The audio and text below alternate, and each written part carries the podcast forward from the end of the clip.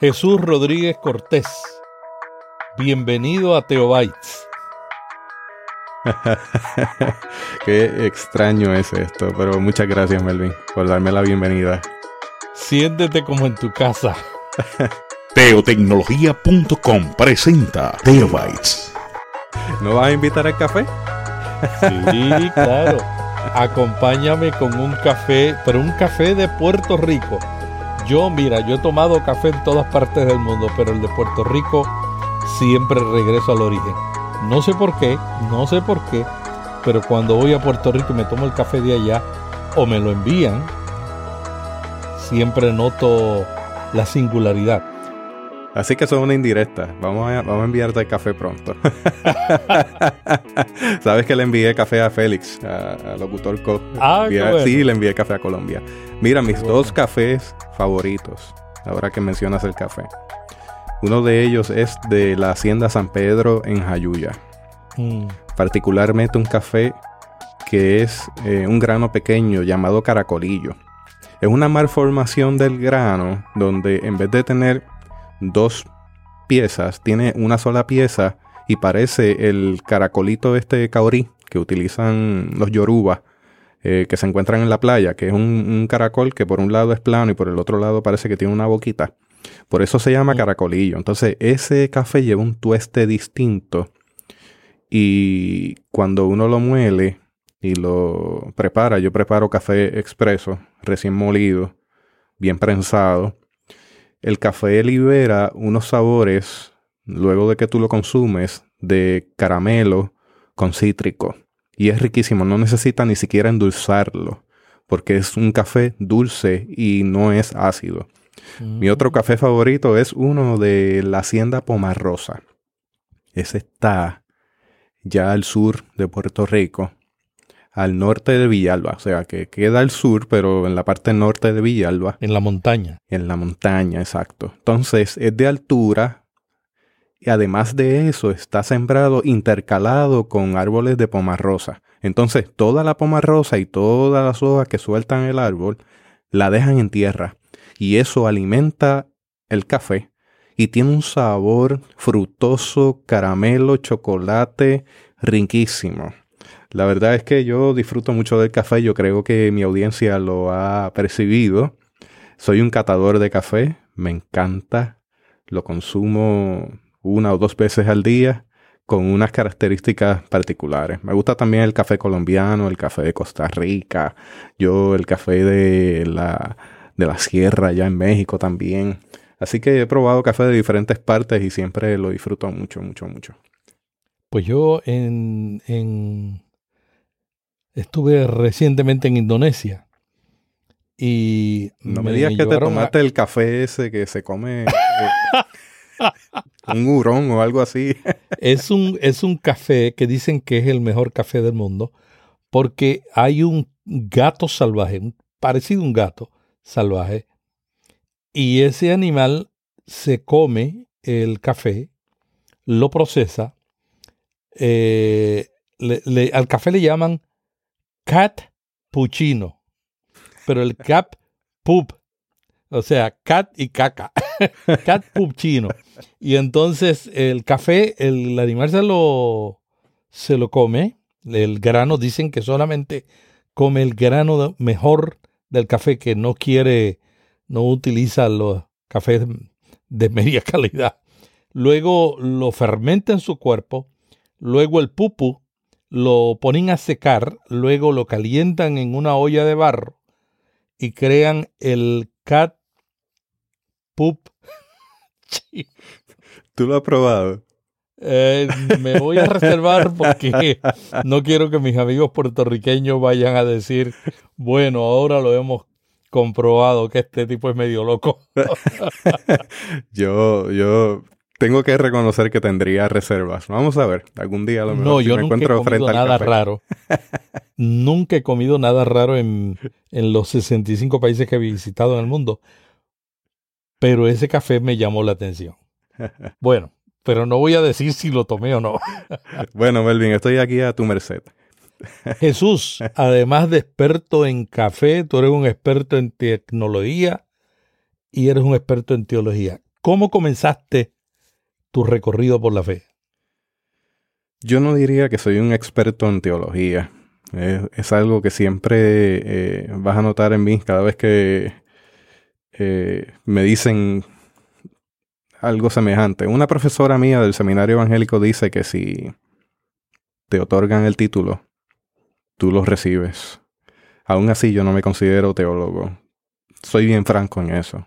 Me falta todavía camino por recorrer, mucho por aprender, mucho por estudiar.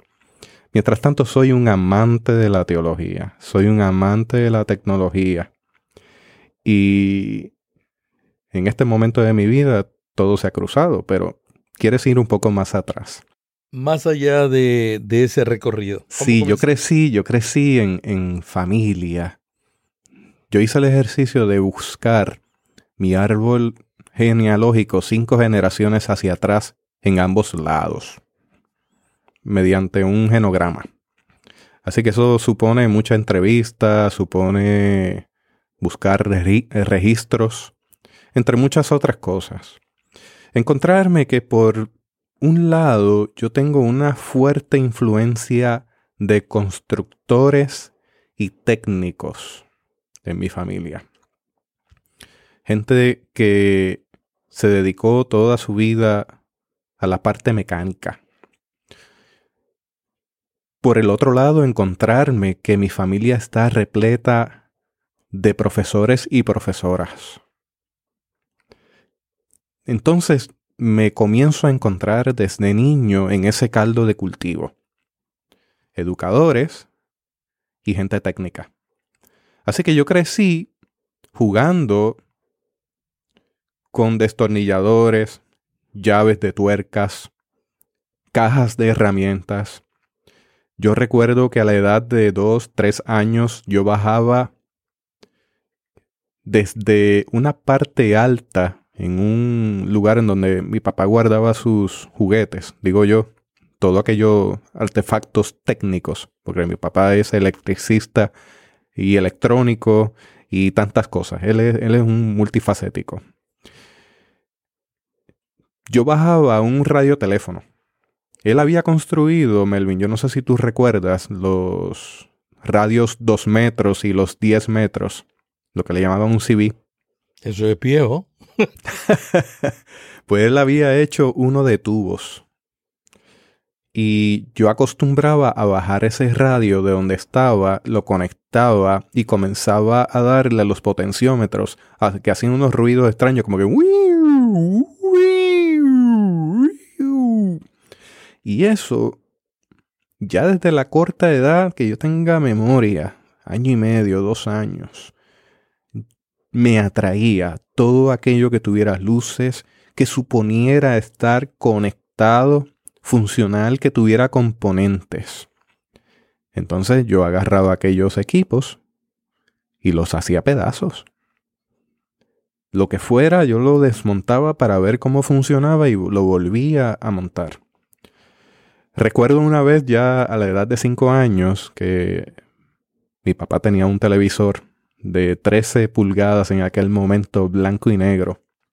En su lo último en la avenida. Lo último en la avenida. Yo tenía la costumbre de sacar aquel televisor a la sala para quitarle el caparazón, la cubierta, y empezar a sacar tubos, ponerlos y mirar acá y allá. Nunca toqué el panel de alto voltaje. Yo sabía que el panel de alto voltaje que tenía un capacitor, una capacitancia, no se podía tocar porque aquello era caer patas arriba del golpe de voltaje que le daban. Mi papá llegó porque yo lo hacía en secreto. Y yo agarré aquel televisor y salí corriendo por el pasillo para colocarlo donde estaba y se me cayó. Y explotó porque las pantallas acumulaban voltaje por dentro. Así que yo le rompí la pantalla a aquel televisor tratando de huir de la mirada de mi padre que no se enterara que yo estaba haciendo eso. Tuve una reprimenda, por supuesto, pero por otro lado mi papá entendió que yo llevaba algo en mi interior, que es algo de la sustancia que él también tiene, que es de ver cómo funcionan las cosas. ¿Y cómo te apoyó tu papá para desarrollar eso? Él era supervisor en lo que en Puerto Rico se llamaba o se llama la Autoridad de Energía Eléctrica, supervisor de líneas. Así que yo, en las veces que yo podía, yo me montaba con él, iba a su trabajo y yo veía lo que él hacía. Eso a mí me influyó. No solamente la influencia del trabajo honrado, era también la influencia del trabajo bien hecho. Así que él era un gerente. Y yo llegaba a la oficina y yo conocía a todo el mundo, un nene de 5 o 6 años. Aparte de eso, él siempre ha sido contratista. Y siempre tenía muchos trabajos. Así que yo a la corta edad, no vayan a llamar al departamento de la familia ni... Por lo que voy a decir, ya no prescribe. Pero a la edad de quizás 6, 7, 8 años ya yo alambraba eh, interruptores. Y sabía qué cables había que poner dónde él me llevaba a hacer trabajos que yo nunca en mi vida soñaría volver a hacer, porque eh, trabajos muy, muy complejos. Y eso me fue impregnando.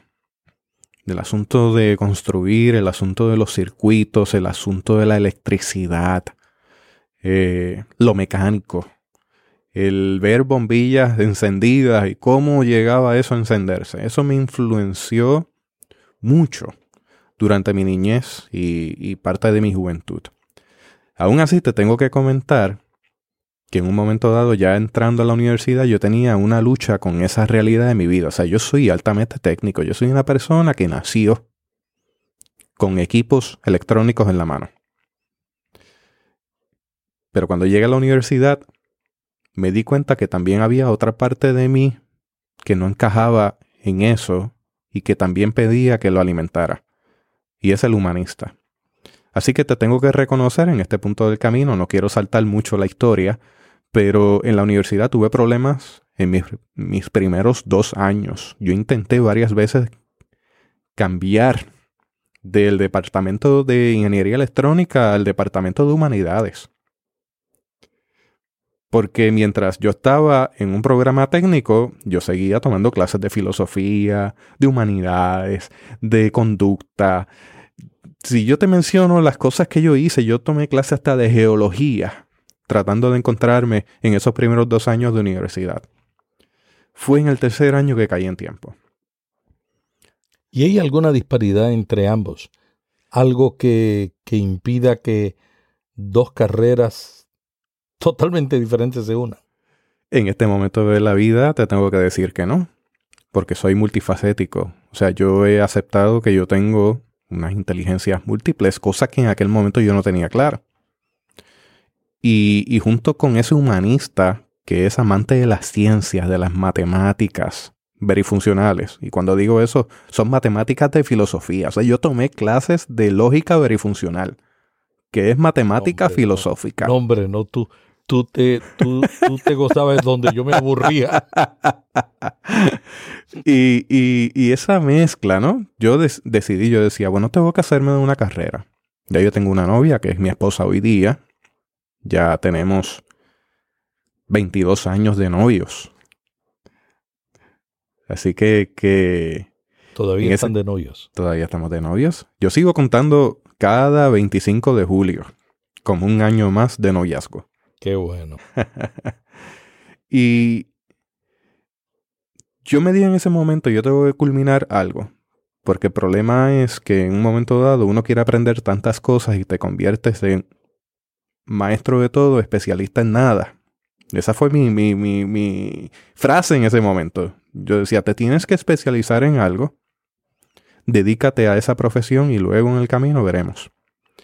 Así que me encontré en la universidad, me encaminé nuevamente, culminé mi grado técnico. Inmediatamente yo no me había siquiera graduado y aparecieron en la universidad a buscarme para que comenzara a trabajar en la industria de telecomunicaciones. O sea, yo no había desfilado en la graduación y yo estaba trabajando. Pero estabas terminando el bachillerato, la licenciatura o ya No, estaba, estaba culminando la licenciatura, que sería el ah. bachillerato. Es lo mismo diferentes partes de, América Latina, ¿no? Eh, pero a mí me faltaban días, o sea, varios días para culminar y yo comencé a trabajar. Yo no sé si tú recuerdas ese año 1998. En Puerto Rico ocurrió o pasó el huracán Georges en septiembre. Así que todo estaba atrasado a nivel de universidad y la industria de telecomunicaciones andaba buscando gente nueva que pudiera añadirse al equipo de trabajo para la avalancha de tecnología y el atraso que había supuesto o, lo que implicó un huracán de categoría 3 en aquel momento. Mm. Así que, que entro a trabajar estudiando. A mí me tuvieron que excusar en exámenes finales. Bueno, si te cuento es una, una locura, pero de un momento a otro, en un abrir y cerrar de ojos, yo estaba metido en la industria digital, porque en aquel momento había salido lo que era la red CDMA, que era la red de voz digital novedosa. O sea, yo me encontré. Era un momento, era un momento histórico porque entre el 98 y el 2000, yo diría como hasta el 2002, fue un momento de cambio pero radical. Y precisamente me, me sumerjo dentro de ese cambio como un técnico especialista en el lugar por donde pasaban todas las comunicaciones. Todas, todas, todas y cada una de las comunicaciones de ese movimiento tecnológico digital. Así que tuve que aprender mucho, fueron muchas las noches perdidas en, sueño, no perdidas en conocimiento, sino muchas, muchas horas sin sueño, sin dormir, mucha lectura, mucho estudio. Comencé a viajar pero viajaba tres, cuatro veces al año a diferentes lugares de Estados Unidos para capacitarme. Eh, y estaba completamente inundado de información nueva y fresca, siempre presente en cada uno de los cambios. Simultáneamente, porque está el aspecto de Jesús Rodríguez el técnico, está el aspecto de Jesús Rodríguez el humanista, y por supuesto, pues está Jesús Rodríguez, el creyente, el hombre de fe, que también se va cultivando dentro de todo este proceso. Si me permites ir un poco atrás, yo me crío o me voy creciendo dentro de la tradición católica. Siempre tuve una sensibilidad espiritual. O sea, desde niño siempre me interesé por la gente. Me dedicaba a leer la gente, si yo veía que alguien no estaba bien, yo me dedicaba a acercarme, a hablarle, a buscar qué le estaba pasando. En ese sentido, siempre estuvo ese aspecto de interesarme por la gente, por la conducta, por sus problemas. Y eso en conjunto, pues, me fue llevando a través de la Iglesia Católica, a través del catecismo. Yo me reunía con el párroco de la área, de la iglesia, hablábamos horas. Me la pasaba metido en la iglesia y siempre tuve esa inquietud. Ya llegando a la adolescencia hubo un distanciamiento de la iglesia alrededor de los 12 años. Y en casa estaban sucediendo muchas cosas. Entre ellas que mi papá era un hombre que se embriagaba. Y con una persona que se embriaga, pues por supuesto, la pérdida de las inhibiciones lo llevan a actuar de manera que en ocasiones van contrario a lo que piensan o a lo que son en realidad. Así que fueron muchas las noches y los días difíciles. Y ahí tuvo mi padre un encuentro con el Señor. Una noche que llegó con la peor borrachera, con eh, lo más embriagado que haya estado en su vida, y se acostó a dormir. Él sintió que algo lo apretaba y perdía el aire y una voz le decía que si seguía haciendo lo que estaba haciendo se iba a morir y no iba a tener salvación. Que al día siguiente fuera donde su amigo Francis, que él lo estaba esperando y le iba a hablar de él. Mi padre se levantó incrédulo y dijo, ¿cómo, cómo es esto? Fue a casa de Francis y para su sorpresa, aún embriagado, Francis lo estaba esperando en el balcón de la casa, en la parte de frente de la casa.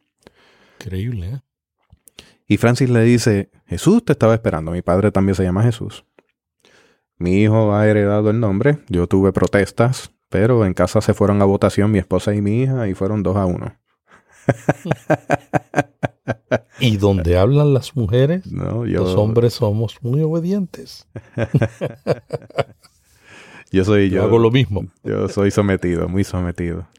No, en realidad en casa no hay tal cosa. Eh, son- somos de, de consenso. Pero en esa me la llevaron a votación. Eh, y me pasaron el rolo, como decimos. Eh, papi llega y Francis le comienza a hablar. Y mi padre comienza a llorar. Y para la gloria del Señor, porque el Señor es quien hace todas estas cosas a pesar de nosotros. Porque Francis no era una persona con estudios. Francis apenas podía leer, pero estaba lleno del Espíritu Santo. Y eso hace una diferencia tan grande. Una persona llena del Espíritu de Dios, con discernimiento espiritual, puede hacer tantas cosas grandes en el Señor. Pues Francis le puso la mano encima a mi papá y oró por él. Inmediatamente quitó la mano encima de él, ocurrió un milagro. Mi padre estaba sobrio. No olía a alcohol ni a cigarrillo. Y estaba completamente lúcido. Mm. Ahí llegamos a la comunidad de fe. A través de mami también el, el aspecto de estar apegado a la fe, a través de la fe católica, eso influenció también en mi vida. Y sería injusto si no lo dijera. Yo con mis hermanos y hermanas católicos soy muy, muy, muy apegado. Yo este, soy ecuménico. Eso es algo que debe dejar quedar claro en este podcast. Eh, yo creo que lo han notado esa traza a través de cada una de mis entrevistas. Yo soy ecuménico. Yo creo en la comunidad de los santos, en la comunidad de fe cristiana, sea la denominación que sea. Que no hay otra manera. Cuando uno crece y madura en la fe, uno realmente sabe establecer los límites, pero también entender que la fe va más allá de las cuatro paredes de la iglesia a la, a la que uno le es fiel. Yo tengo una frase algo puertorriqueña para eso. Yo digo que no tenemos la sartén de la fe agarrada por el mango. Somos cristianos, pero no somos los únicos cristianos. Y también tengo que reconocer que siempre he tenido un alto grado de respeto y también acercamientos a otras formas de religión entendiendo que hay diferentes experiencias. Así que si también hablo del ecumenismo, con mucho respeto también hablo de el diálogo interreligioso con otras religiones. Y fuera de este empeño de pensar que mi fe es única, es también reconocer que la fe es amplia. Y en vez de enfocar en las diferencias, más bien es enfocar en lo que nos une, que son más las cosas que nos unen que las que nos separan de otras expresiones religiosas. Así lo veo. Yo no tengo problema con ello. Si usted puede, pueda sentirse incómodo con esa expresión, pues le, le, le pido mil disculpas. Pero ciertamente esa ha sido mi vivencia. Melvin, ibas a mencionar algo. Todos tenemos errores teológicos o de interpretación de la Biblia. Yo no sé cuáles son los míos, me los imagino. Lutero cometió errores, pero también hizo una gran contribución a la iglesia poniendo la Biblia en el lenguaje que la gente entendía todos los días y haciendo un énfasis en las sagradas escrituras como centro de la fe. El hecho de que cometió errores no podemos decir que vamos a rechazarlo. Entonces hay que aprender a vivir con otros, aunque piensen diferentes, pero en, el, en la centralidad tenemos muchas cosas en común. ¿Qué tú has aprendido en ese recorrido con otras iglesias? Porque tú vas a predicar a muchas iglesias. Llego ahí a la comunidad de fe, eh, a un proceso de conversión al Evangelio, donde el Señor me toma la edad de 13 años. esta, esta, esta teoría de los teóricos establecen la ventana 414, yo creo en eso. Eh, el ser humano, particularmente adolescentes y niños, tienen una experiencia que les va a marcar toda su vida durante esa época. Y las comunidades de fe tienen que estar presentes en ese espacio y no ignorar ese acercamiento a las generaciones emergentes, que es una de mis preocupaciones que usted va a escuchar constantemente en mis podcasts. Pero me voy acercando a una comunidad de fe que me recibe. En aquel momento con, con la moda de adolescente, con mis tendencias de adolescente, y fue una iglesia que me amó, una iglesia que me formó. Y en ese momento, a pesar de que estábamos en familia en la iglesia, la iglesia me asignó una familia espiritual. Y al día de hoy, lo he mencionado en varios podcasts, Rolando e Iraida fueron mi padre y mi madre espirituales y siguen siéndolo al día de hoy y procuran por mí. Fueron gente que me tomaron de adolescente, me llevaban a su casa, me llevaban a cenar. Estaban pendientes de la iglesia de cualquier cosa que me ocurriera. Yo sé que los tiempos han cambiado y que está este argumento del cuidado de los niños y las niñas con otras personas que no sean del núcleo. Eso está muy claro pero a mí me hizo tanto bien que una familia de la iglesia me acogiera como hijo suyo en este proceso de conversión. El bautizarme, el cumplir 15 años y a la edad de 15 años ocurrió algo en mi vida, te va a escuchar mucho que mi teología gira en torno a la obra del Espíritu Santo. Yo creo que el Espíritu Santo manifiesta en medio de su pueblo ofreciendo dones, ofreciendo espacios de crecimiento. Y en mi caso yo recibí a la edad de 15 años un toque contundente, porque dice la, palabra que el Espíritu sopla donde quiere. Ese momento yo recibí ese soplo. Y ese soplo me ha llenado de una vitalidad. Y de repente comenzaron a despertar tantas habilidades. Me ha llenado de tantas formas que comencé a tocar en la iglesia. Yo soy, soy músico, eh, puedo tocar guitarra, toco bajo.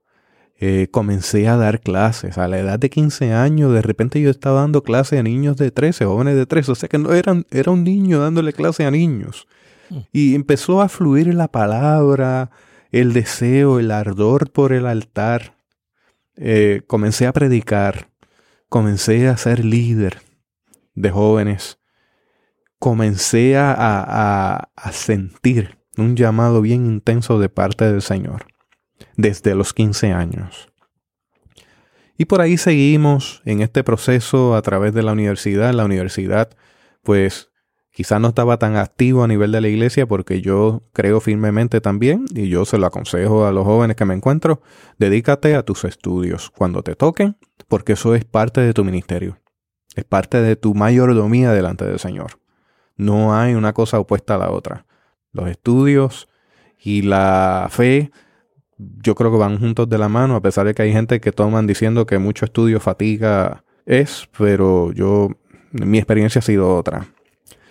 En la universidad seguí siendo líder a nivel denominacional, ya eh, en una confraternidad de jóvenes de la Iglesia Cristiana Discípulos de Cristo en Puerto Rico.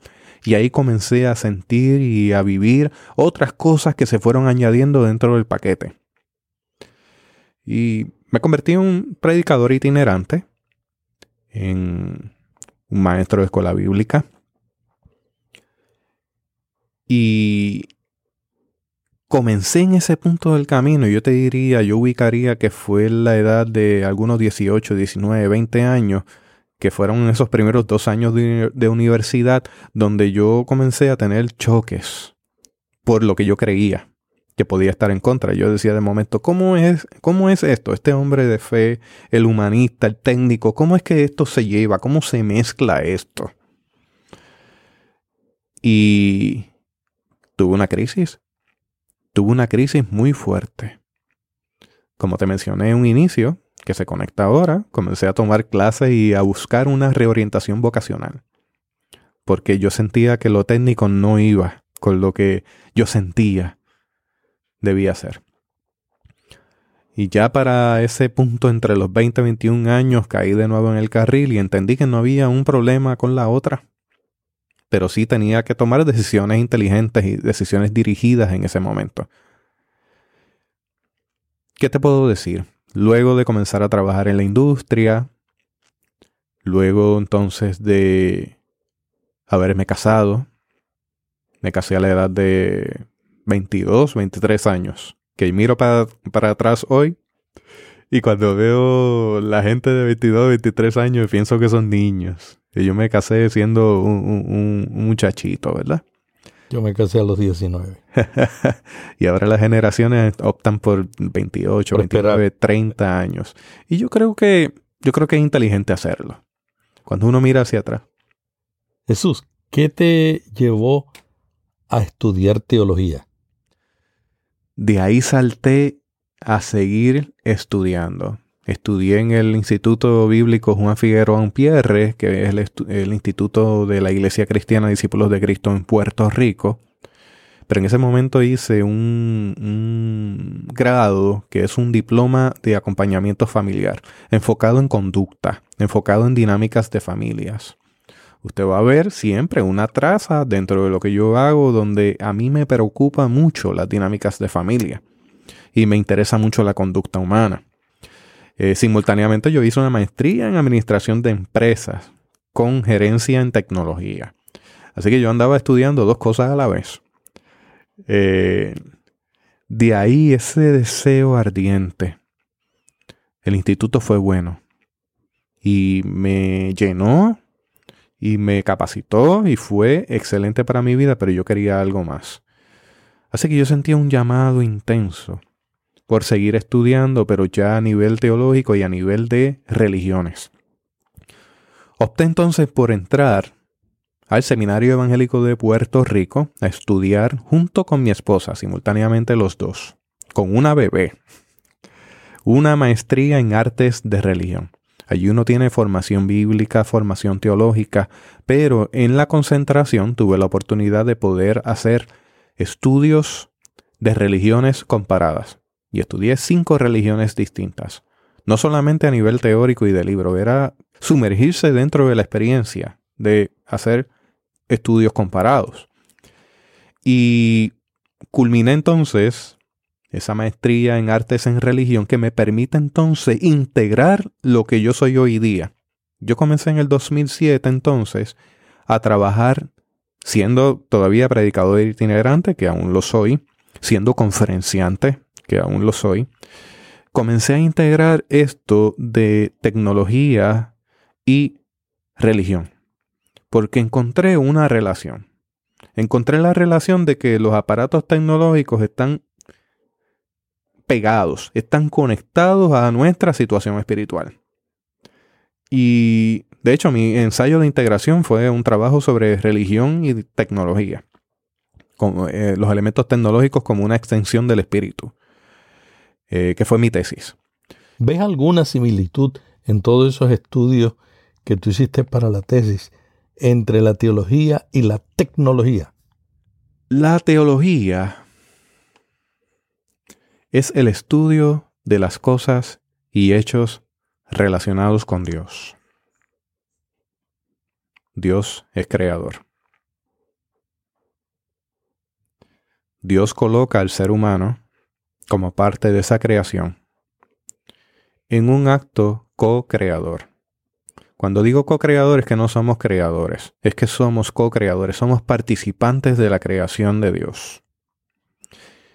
A eso le añadimos que el ser humano es un ser altamente tecnológico, siempre ha sido tecnológico. El ser humano siempre ha utilizado herramientas, procesos e individuos para crear tecnología para satisfacer las necesidades.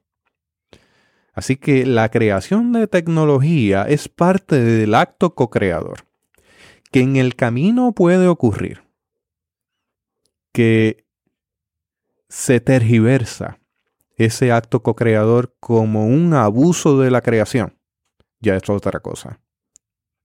No somos dueños de la creación. No podemos disponer de la creación como gusto y gana nos dé, y mucho menos para abusar de otros. pero yo creo en el acto co-creador. Yo creo en ese acto co-creador que constantemente está innovando para poder avanzar como seres humanos en el espacio donde nos ha tocado vivir. Y por eso es que yo no encuentro una contradicción con que yo inserte elementos tecnológicos como parte de mis esfuerzos teológicos. Lo veo como un acto co-creador que permite que esta palabra, que se hace viva, que el estudio de Dios, que el estudio de las cosas y hechos relacionados con Dios puedan digitalizarse y llegar a otros medios, a otras personas en diferentes lugares, y que pueda bendecirle grandemente. No sé si te convenzo, no sé si te convenzo con el argumento, pero yo no encuentro problema alguno con hablar de una tecnología que sirve en Dios. Si la tecnología no se discierne y se usa indiscriminadamente, nos va a llevar por caminos de maldición. Si esa tecnología se discierne en el espíritu y se usa conforme al propósito de Dios, nos va a llevar por un camino de bendición. Jesús, ¿qué te motivó a ayudar a las iglesias como lo estás haciendo con conferencias, talleres, mezclando esos temas? Te comenté que en mi sangre hay educadores.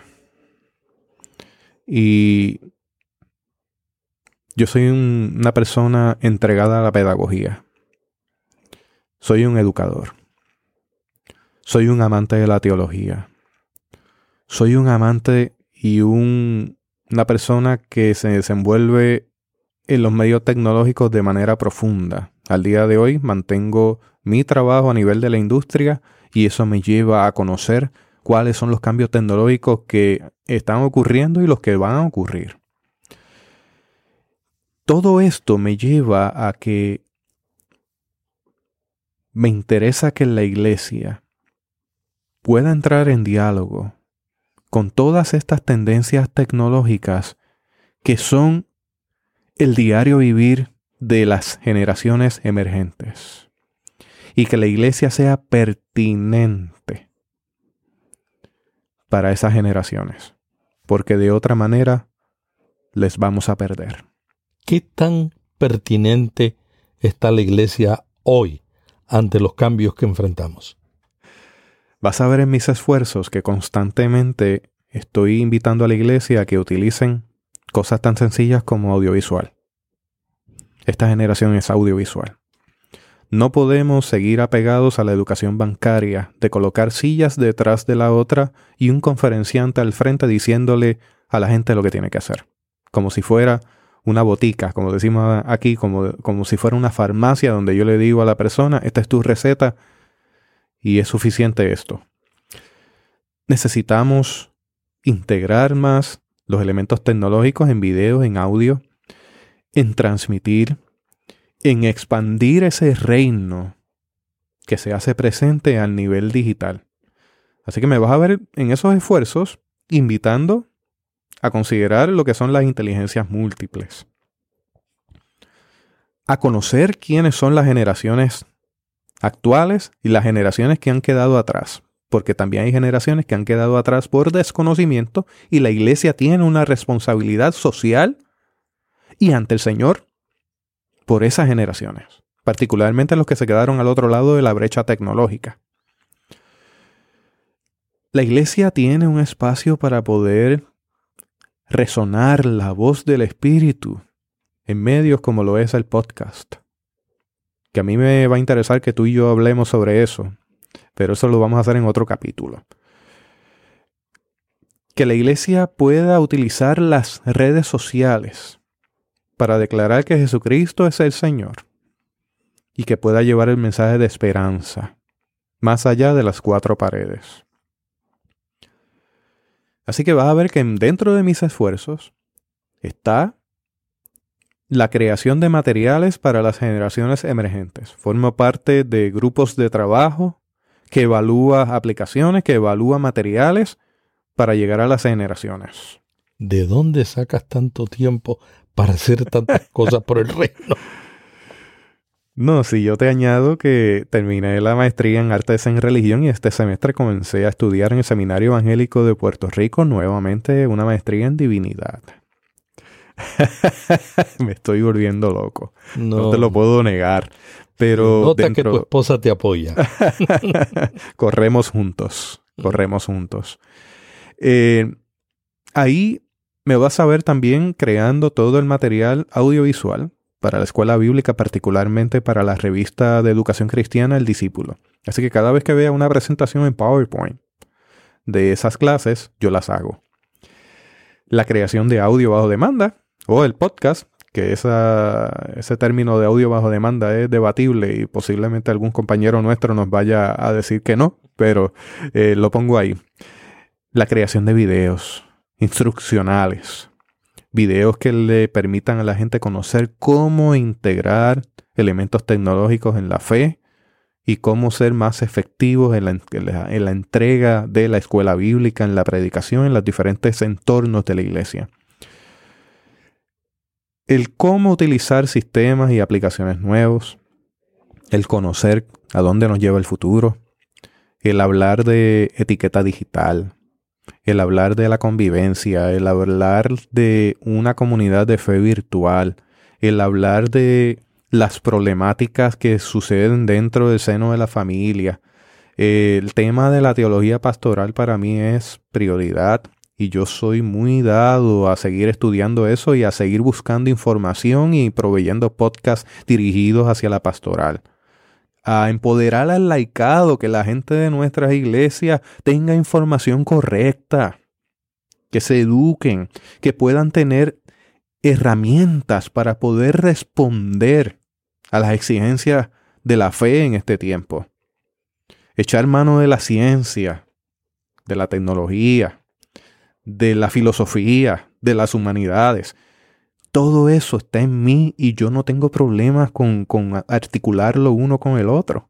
Por el contrario, yo me siento enriquecido y bendecido en gran manera que yo pueda sentarme a hablar con una gama tan amplia de gente de diferentes entornos, características, ideas, y me lo vivo, lo disfruto, me lo saboreo, eh, me encanta todo. Me encanta estudiar, me encanta seguir eh, eh, aprendiendo todo lo que caiga delante de mí. No sé hasta cuándo llegaré con esto, pero tengo una lista bien grande de cosas por aprender. Jesús, ¿por qué escogiste un podcast como un medio para cumplir tu trabajo de ayudar a la iglesia? Te tengo que reconocer con un suspiro. Y me voy a confesar contigo, Melvin. La audiencia nos va a escuchar. Escogí el podcast y no sabía lo que estaba haciendo. Porque esto me ha transformado la vida. Esto me ha cambiado. Esto me ha... ¿Cómo te ha cambiado? Me ha llevado a romper ideas.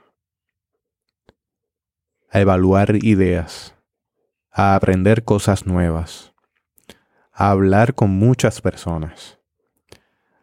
Me ha llevado a abrirme, porque una de las cosas por la que escogí el podcast es porque a mí me apelaba. Yo sentía que la persona que yo escuchaba al otro lado, por ejemplo el caso tuyo, me estaba hablando a mí. Y yo decía, bueno, yo tengo tantos esfuerzos a nivel educativo, a nivel de conferencia, yo tengo que estar repitiendo tantas veces esto.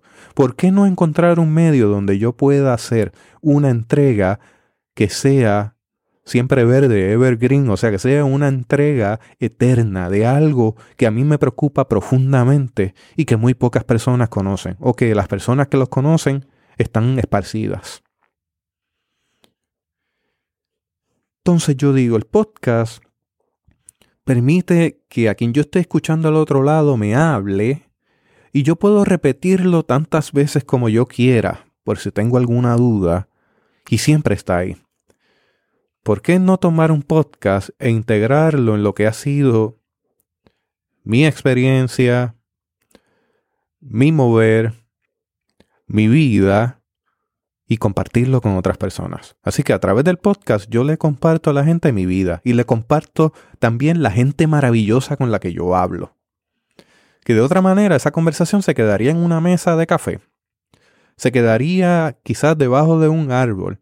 Se quedaría quizás en cuatro paredes con 200 personas y de repente yo digo, pero es que yo puedo hablarle a miles de personas sobre esto. Y no porque sea algo de vanagloria o sea una autocontemplación o sea vanidad o sea narcisismo. Es que esto es algo que yo he tenido que repetir tantas veces y que me sigo encontrando gente que no lo sabe. O que si lo sabe, lo sabe de otra manera. O que si lo sabe, también puede compartir conmigo en mi error, porque yo también cometo errores.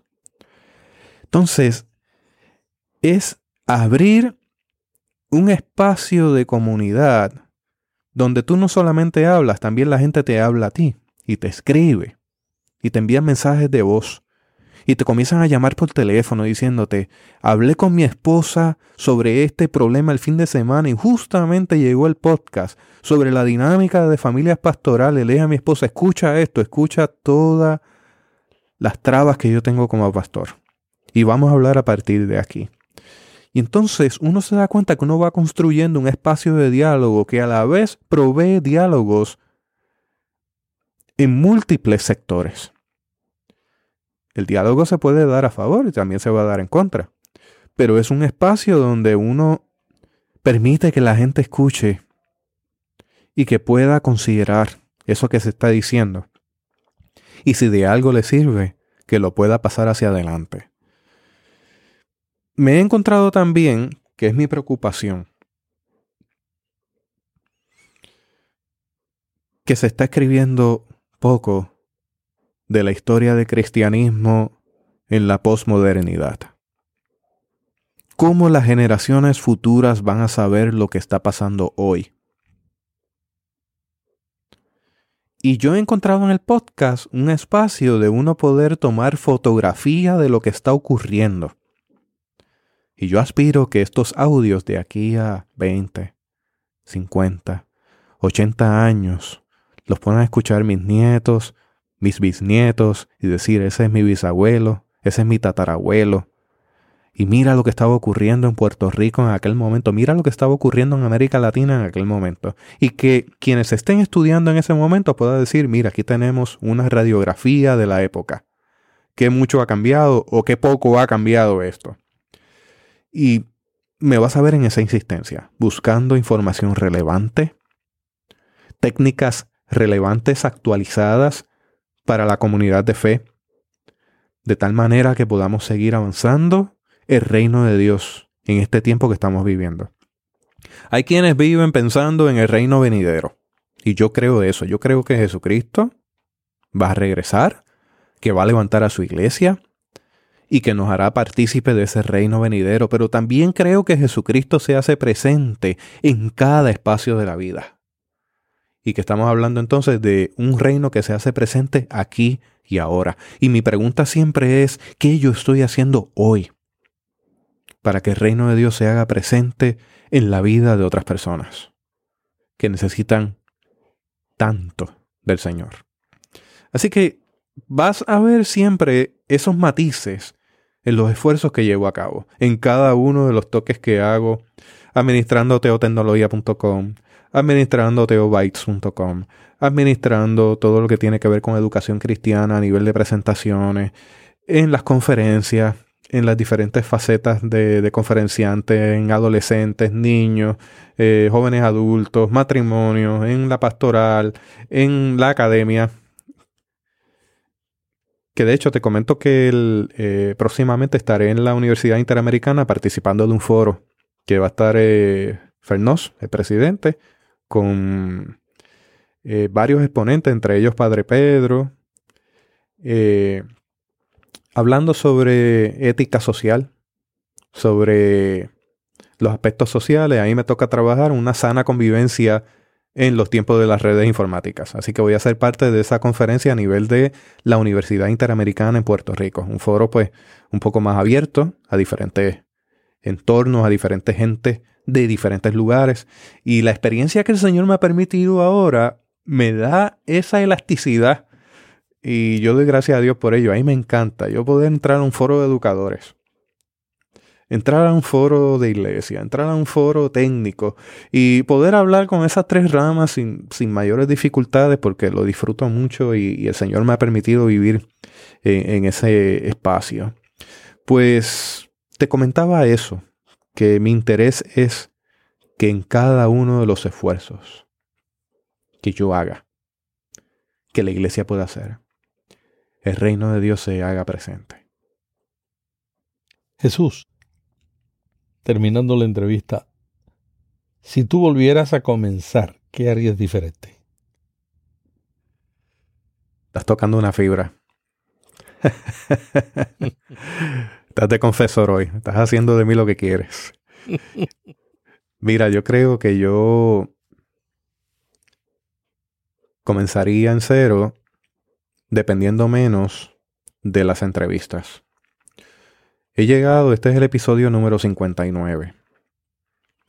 Y tú sabes muy bien porque tú tienes a Cambio 180, que es mi podcast favorito. Así que invito a la audiencia a que busque Cambio 180 en cada uno de los Lo mismo digo yo. Así es que, y esto no es, esto no es por adularnos, es sincero. Busque cambio180.com y busque Cambio 180 en cada una de las aplicaciones que le permite escuchar podcast. Lo mismo. Pues Lo que tengo que decir es que yo no hubiese querido depender tanto de la entrevista porque por varias razones. Hay gente que se me intimida y después que quizás eh, ha contestado afirmativamente a la posibilidad de entrevistarse cuando escucha el podcast o ve los artefactos que yo utilizo para grabarlo, de alguna manera pues deciden no hacer la entrevista por ahora y entonces comenzamos a aplazarlo, aplazarlo, aplazarlo. También tiene que ver con el nivel de ocupación. La gente que yo quiero entrevistar son gente de mucho calibre. Gente muy ocupada. Y también eso tiene que ver. Hay gente que posiblemente no le ha gustado algunas temáticas que he tocado. Entonces piensan que a lo mejor visitar el podcast o entrevistarse conmigo es eh, de alguna manera eh, mancharse el asunto de uno tener tres personas en línea para entrevistarse, de momento cancelarlo todo. Si yo lo comenzara de nuevo, lo haría posiblemente solo con una que otra entrevista. Y de hecho he considerado en varias ocasiones reformar este podcast y quizás cambiar el formato a un formato un poco más corto, porque también estoy consciente de que me alargo demasiado. En ocasiones llevo a, a la hora 10, a la hora 15 yo sé que la persona que le interesa el tema va a llegar al final. Pero también reconozco que se puede hacer de una manera más eficiente. Por ejemplo, cambio 180 dura 35 minutos, como mucho. Y eso es perfecto porque ahí me dura un tapón. O una congestión vehicular. En el caso de un podcast mío, me duran dos congestiones vehiculares. Y, y pues, hacerlo más corto, hacerlo quizás dependiendo menos de entrevistados y creando materiales novedosos, que tengo materiales para compartir.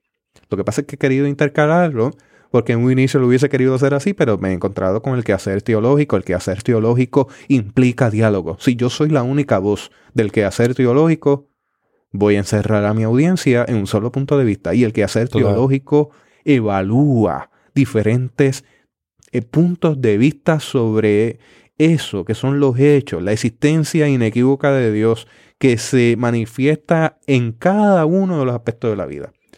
Esta semana yo entrevisté a, al doctor Plutarco Bonilla, un biblista muy conocido en América Latina, y él me decía que él tiene problemas con amigos pastores que tienen en la biblioteca todos los libros con una sola perspectiva teológica.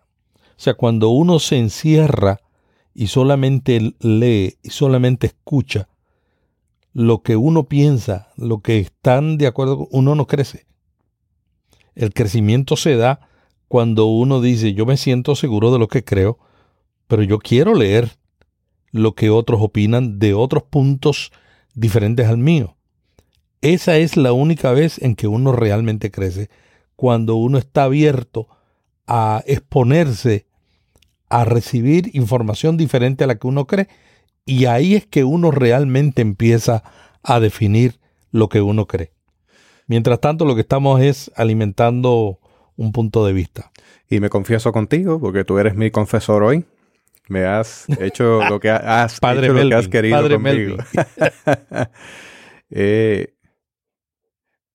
he tambaleado. He tenido debilidad en considerar si continúo el podcast o si sencillamente cierro el ciclo. Porque esto atrapa mucho tiempo personal. Mucho tiempo personal. ¿Cuántas horas dedicas a la preproducción y a la postproducción por cada hora que te escuchamos en el podcast? Hice el conteo el 15 de febrero, que cumplió un año este podcast, que es un logro que haya llegado al año. Llegó al año con 54 episodios, en vez de 52. Porque hice uno que otro episodio extra. Así que hice un poco más de trabajo. Cada episodio puede tomar entre 10 y 16 horas. Y en promedio, yo me puse a sumar y andaba rondando entre los 30 35 días calendario en inversión de tiempo. Si eso uno lo multiplica por tres periodos de 8 horas, estamos hablando de algunos 100 días promedios invertidos durante un año. O sea que eso significa que todos los fines de semana están invertidos. Obviamente yo no trabajo corrido, yo trabajo sistemáticamente. Eh, la preproducción, la escritura, la producción, la postproducción, la nivelación, todo el aspecto de edición, técnico, el montaje, eh, subir a las redes, el ponerlo en el servidor, verificar que todo esté bien a nivel de control de calidad y eso ocupa horas de sueño. Eso quiere decir que para lograr este podcast yo me tengo que levantar prácticamente a diario a las 3 de la mañana para sentarme a leer, a editar, a escribir, para que no conflija con mi familia. Y aún Yo así doy siempre, de eso. siempre hay una mordida por algún lado en asuntos de tiempo de familia. Así que eh, uno está sacrificando tiempo de sueño, tiempo personal, tiempo que en ocasiones la familia necesita de uno y uno está sentado frente a una computadora y tiene que discernir y decir, bueno, sale el episodio, no sale, tengo que levantarme, vamos al médico, vamos a las medicinas, vamos a hacer esta gestión, vamos a atender a esta persona, eh, con todo lo que implica tener una vida de familia con dos niños, una niña un niño, eh, lo que implica ser activo en la iglesia, lo que implica ser un predicador itinerante, un profesor, eh, un conferenciante, un estudiante también de teología, eh, un podcaster. La verdad es que el título de podcaster es un, un título, wow, Melvin, esto, esto es algo que yo había escuchado la palabra, la había visto, había leído algo, pero no es hasta que tú lo vives que tú sientes lo que es ser un podcaster. Yo creo que hay dos, hay dos tipos de podcasts. Los podcasts donde se reúnen un grupo de amigos sin ninguna agenda y empiezan a hablar de los temas que le interesan. Y ahí divagando y divagando, a lo mejor en una media hora tú escuchas dos cositas que tienen valor. Y un podcast como el tuyo, donde te sientas, planeas el tema, buscas qué es lo del tema que le interesa a la gente, estudias al entrevistado, preparas la entrevista, la coordinas, la grabas, la editas. Y eso toma tiempo. Y eso tiene que ver con el, con el gran contenido. O sea, se puede hacer de otra manera, pero el contenido no va a ser del mismo valor. Así que me he encontrado, si eh, cierro los ciclos de Teobytes, si los continúo de alguna otra manera, haciendo episodios cortos, cambiando la modalidad de entrevista, quizá a cápsulas, me he encontrado al punto de decir, bueno, pues tomo un, asueto. El problema de los asuetos es que se pueden prolongar. Y te tengo que reconocer que, que, que la carga es fuerte. Uno lo hace por amor. Uno lo hace con convicción. No espera nada a cambio. De hecho, yo sé que tú puedes testificar de esto, pero los costos son elevados. Y en mi caso yo me he negado a recibir ayuda económica, eh, a buscarla también. Todo corre del presupuesto de la familia. Todo corre eh, de tal manera que la gente pueda recibir lo mejor, sin esperar nada a cambio. Eh, así que te tengo que reconocer eso. uno tiene sus altas, sus bajas de fe, pues a veces uno tiene sus altas en el podcast y también sus bajas. Es ver pues, los resultados, ver los números. Los números han disparado en estos días. Y, y, uno va dándose cuenta que está resultando, que le está bendiciendo a alguna otra persona. Esto también trae consigo el uno tener también que manejar la crítica. En ocasiones la persona que está escuchando al otro lado no tiene idea de todas las vicisitudes que uno pasa para que cada episodio llegue. Y entonces de repente la persona que gratuitamente está recibiendo la información al otro lado se siente en la libertad, con la licencia quizás de hacer alguna crítica. Y eso es parte de, ¿no? Uno la recibe, pero eh, eh, me he encontrado casos donde la crítica son, son someras, eh, son críticas que ni, ni siquiera prescriben pero eh, la respuesta es esa. Y también uno ha recibido mucha gente que le escribe a uno, que lo llama, que le envía su mensaje de texto dándole espaldarazo y dejándole saber lo mucho que le ha bendecido ese material. Eh, así que lidiar con eso, lidiar con eso y seguirlo trabajando. Aquí le invito también a la audiencia que si le ha sido de bendición, eh, si tiene algún testimonio con lo que ha ocurrido en Teobytes, pues le invitamos a escribirnos. Puede ir a la página de teobytes.com, allí hay una, forma de contacto donde puede escribirnos, nos llega el correo electrónico. Me puede escribir a jrodríguez.teotecnología.com, jrodríguez.teotecnología.com y con mucho gusto pues recibimos sus impresiones sobre esta conversación. También recibimos sus impresiones en cuanto a lo que entiende podría ser Teobytes si hay algún tema en particular que le interese, si a lo mejor entre los entrevistados eh, usted ha encontrado algo que es común a usted y también quiere compartirlo y quizás pues desee formar parte de la comunidad eh, en expresar su voz, pues con mucho gusto también eh, yo entraría en diálogos y podríamos grabar. El punto es seguir creando materiales de calidad no me gustaría dejar caer la calidad. Si la calidad cae, yo prefiero dejar de hacerlo. Entonces, ¿cómo trabajamos con esto? Estoy ahí planteándolo y buscando cuál es la fórmula. Y yo no sé, Melvin, cómo tú haces dos podcasts. y ya estás pensando en un tercero. yo tampoco. yo quisiera eh, animar a los oyentes de Teobytes para proveer retroalimentación, lo que tú acabas de pedirle porque eh, Jesús, tú eres un ejecutivo de redes de una de las principales eh, compañías telefónicas de Puerto Rico. El tiempo que tú dedicas al podcast, si tú lo dedicaras en la rama profesional de ingeniería en la cual tú trabajas, sería una paga inmensa.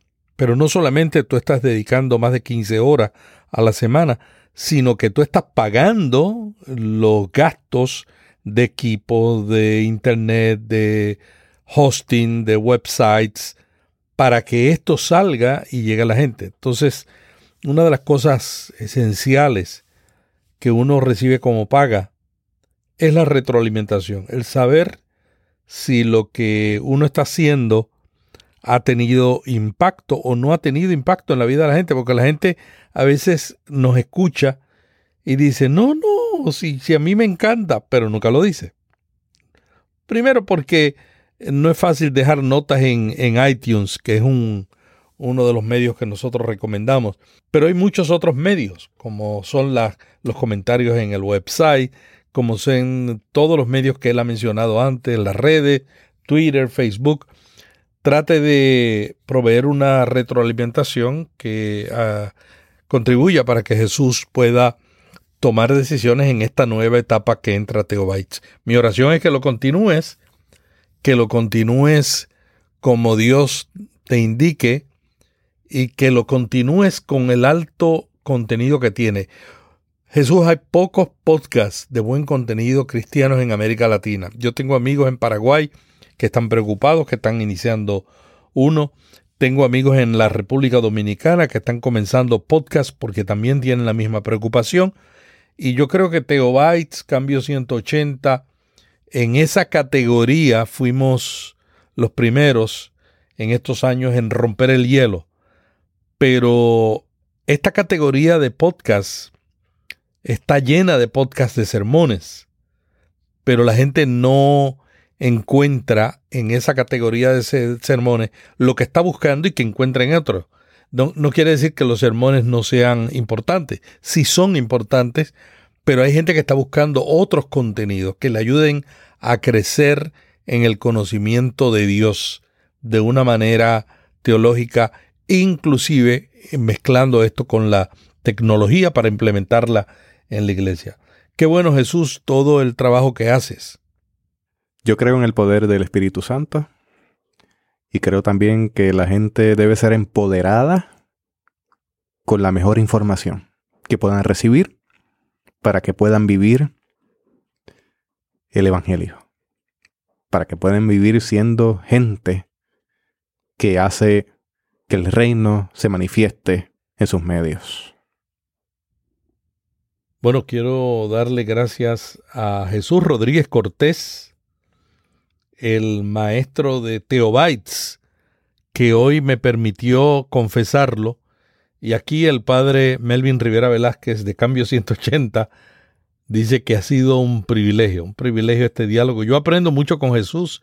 Jesús dice que trabaja desde las 3 de la mañana y yo lo sé y puedo dar testimonio porque muchas veces yo le escribo a las 4 y él está contestando. Esas son las horas de nosotros dialogar. Gracias Jesús por, por, por esa dedicación al reino, por ese amor a la palabra, por ese convencimiento sobre el poder del Espíritu Santo y porque dedicas tu talento a la obra que muy poca gente tienen el talento y pudieran tener el tiempo, pero no tienen el talento, y tú que no tienes el tiempo, dedicas tu talento para la gloria de Dios en esta área. Muchas gracias. Te pregunto dos cosas. La primera, ¿cómo titulamos este episodio? Estamos todavía en el podcast, no hemos culminado, esto es parte del diálogo. Mm. ¿Cómo te parece? ¿Qué tú crees que se puede poner como título? ¿Cómo titularlo? Esa es una pregunta que hay que pensarlo, porque tocamos tantos temas.